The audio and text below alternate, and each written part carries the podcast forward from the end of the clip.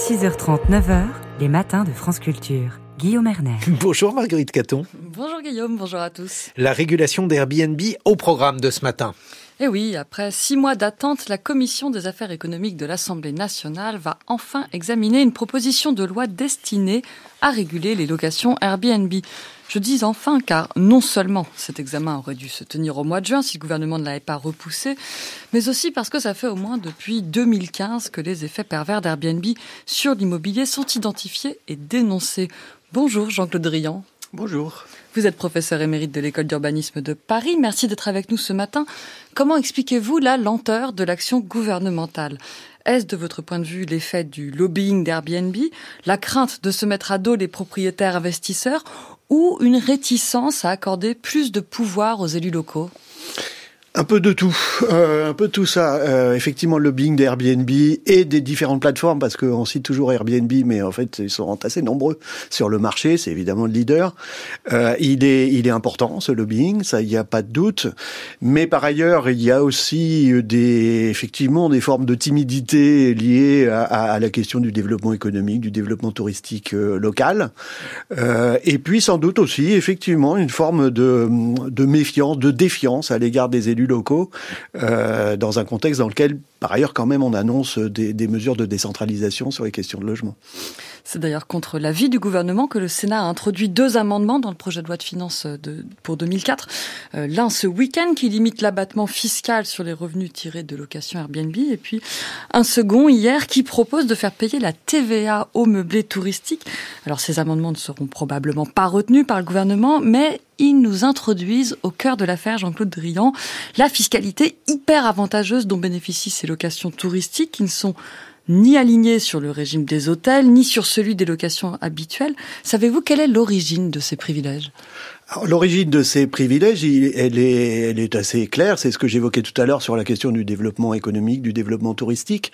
Euh, il s'agissait, euh, avant le développement de ces plateformes euh, sur Internet, euh, de favoriser le développement des gîtes ruraux, des chambres d'hôtes, euh, et aussi d'une de, de, offre limitée, mais de location touristique, pour laquelle il y a une, il y a une réelle demande par ailleurs hein, dans, dans, les villes dans lesquelles le, le tourisme est important. Donc il s'agissait de favoriser le développement de, ces, offres-là. Euh, il se trouve qu'aujourd'hui, on est complètement euh, sorti euh, de, la route, en quelque sorte, et que ce développement a pris des proportions absolument considérables, bénéficiant de ce statut très favorable, qui aujourd'hui doit évidemment être remis en cause. Venons-en à la proposition de loi. Je rappelle aux auditeurs qu'on parle de proposition et non de projet, puisque le texte émane non pas du gouvernement, mais des députés eux-mêmes, en l'occurrence des députés de différents bords politiques. La proposition de loi comprend trois articles. Le premier prévoit d'interdire la location touristique de passoires thermiques. Ça, tombe sous le sens, non, Jean-Claude Drian Pour le moins, oui, pour le moins. D'ailleurs, le, le, précédent euh, ministre du Logement avait, euh, Olivier Klein, avait euh, promis de d'aligner ces régimes, et puis ça s'est pas fait, euh, semble-t-il, parce que le, le, le, Parlement est un peu encombré. Euh, mais ça, c'est évidemment que ça tombe sous le sens, bien entendu. Il faut interdire la location des passoires thermiques exactement au même rythme que la location ordinaire. Oui, parce qu'il faut rappeler aux auditeurs qu'à partir de 2025, les propriétaires des logements les moins isolés ne pourront plus les louer euh, sur le marché, disons, normal. Donc ça, on, on, risquerait sinon une très grande bascule sur le marché Airbnb. Bien sûr, on l'a vu venir d'ailleurs chez un certain nombre de coachs euh, d'investissement immobilier qui se répandent euh, de façon assez, assez hallucinante sur Internet, qui suggéraient aux propriétaires de basculer dans ce régime-là pour éviter la réglementation euh, des passoires. Les deux autres articles sont finalement assez modestes. Euh, ils ne prévoient pas de TVA, la, la, niche fiscale serait conservée en zone détendue. Seules les zones tendues, donc principalement les métropoles et les littoraux, voient un réalignement de l'impôt sur les autres types de locations et puis une régulation plus stricte de l'implantation des locations touristiques. Qu'est-ce que vous en pensez, Jean-Claude Drian? Ce n'est pas révolutionnaire. Comment vous caractériseriez ce texte? Alors non, c'est évidemment pas révolutionnaire, c'est un texte relativement mesuré qui a l'avantage d'être, euh, comme vous le disiez, d'émaner de, quasiment tous les partis politiques euh, du Parlement. Euh, il est équilibré dans la mesure où, où, ces locations touristiques, dans un certain nombre de régions, notamment les sites détendus, notamment les secteurs ruraux, notamment des, endroits très spécialisés comme peuvent l'être les stations de sport d'hiver par exemple, ne posent pas de problème majeur de concurrence entre résidences principales et locations touristiques. Donc garder ce régime favorable dans ces sites-là, pourquoi pas? Euh, En revanche, effectivement, aligner au minimum aligner la fiscalité euh, de la location touristique sur la location, euh, celui de la location de longue durée euh, dans les zones tendues, là où il y a véritablement concurrence, ça réduit un peu l'écart de rentabilité, mais ça le met pas à zéro, c'est clair. Est-ce qu'on peut évaluer un peu l'impact de ce texte? Ça, j'imagine que ça va beaucoup dépendre des contrôles. Qu'est-ce qui est organisé en la matière? Alors c'est la difficulté majeure, hein, on est bien d'accord, c'est-à-dire que euh, les contrôles supposent euh, des, des, moyens en ingénierie, en ressources humaines, en capacité à contrôler, euh, qui sont aujourd'hui extrêmement coûteuses. Ce sont les communes qui doivent contrôler? Ce sont les villes qui doivent contrôler. Alors ça peut être les communes dans certains cas, c'est le cas à Paris, hein, c'est la ville de Paris. Euh, ça peut être dans d'autres cas des intercommunalités, euh, au Pays Basque par exemple, qui est, qui est très fortement confrontée.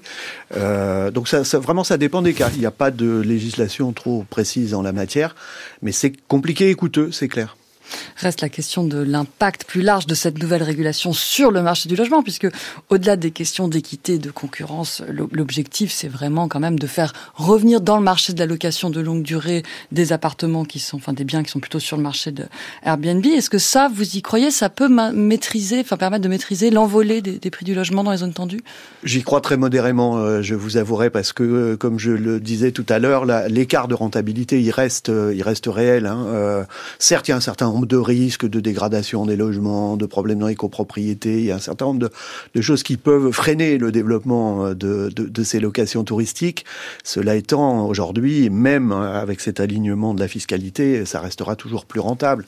Donc je crains que euh, on, on mette un frein, mais euh, pas un recul significatif. En plus, il y a les Jeux Olympiques qui arrivent euh, et qui vont là-dessus jouer un rôle important. Il faudra attendre que ces Jeux Olympiques soient passés pour commencer à avoir des effets. Qu'est-ce que vous préconiseriez plutôt Des quotas, comme on l'a vu par exemple à Saint-Malo ou, ou, dans quelques villes? En tout cas, laisser plus de place aux collectivités euh, pour euh, décider des adaptations euh, en termes de réglementation, de nombre maximum de nuitées qui sont aujourd'hui fixées à 120 pour la location temporaire et non pas la, la, la location permanente. Euh, de, euh, de fixer des quotas comme c'est le cas à Saint-Malo, même s'il y a une certaine fragilité juridique. Donc mettre de la plus de capacité réelle pour les collectivités de prendre des décisions pour leur territoire. Merci beaucoup Jean-Claude Drian. Je rappelle que vous êtes professeur émérite de l'école d'urbanisme de Paris. Merci Marguerite.